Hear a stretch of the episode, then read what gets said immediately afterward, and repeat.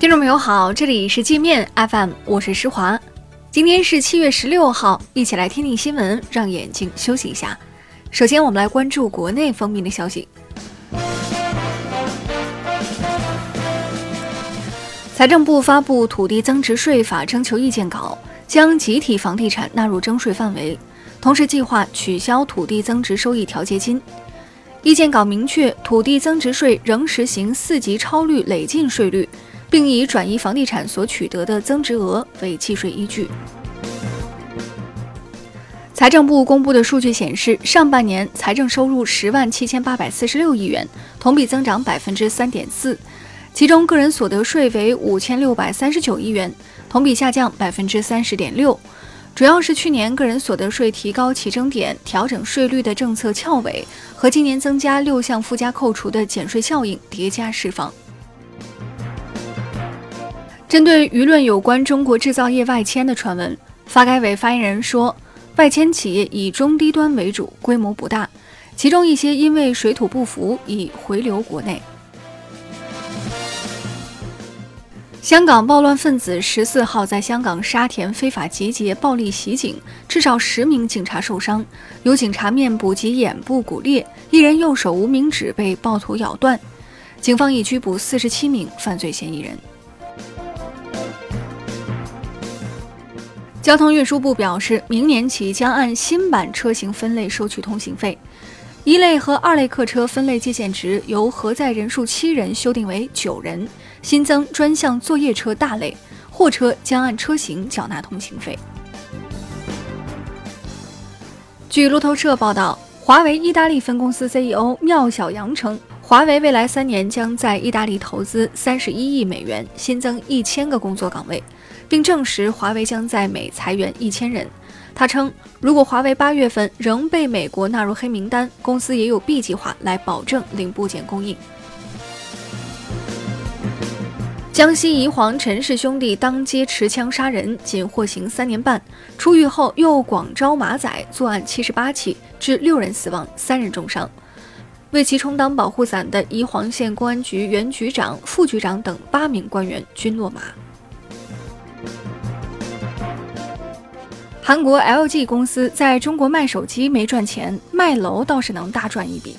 LG 2005年投入三十亿人民币，在北京 CBD 建造了双子座大厦，业绩连亏后，LG 正以八十八亿元的价格出售这座大厦。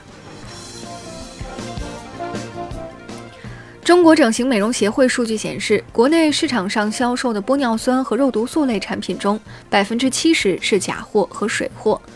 此外，目前我国从事医美行业的医生共计十万余名，但具有专业资质的整形医生不足三万人。原国泰君安经纪人林清金冒充大型券商董事长身份，非法入侵券商公司 OA 系统，下载导出员工信息、客户信息、客户资产情况等四百多万条信息。他还侵入国资委等国家机关工作人员邮箱，并修改其密码。两名中国游客在马来西亚潜水时遭遇炮袭击身亡。当地警方称，与二人一起被炸死的本地潜水教练去年就曾收到过死亡威胁，他极有可能是凶手的真正目标。目前，警方已将该案作为预谋杀人案展开调查。我们接着来把视线转向国际。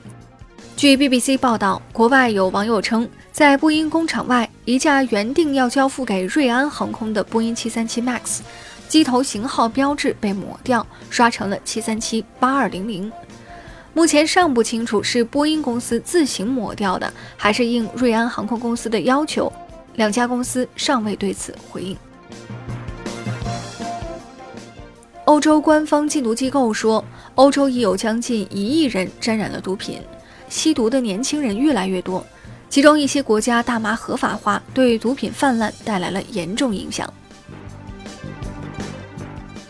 一名日本外交官夫人在韩国济州酒驾撞车逃逸，被当地警方逮捕调查。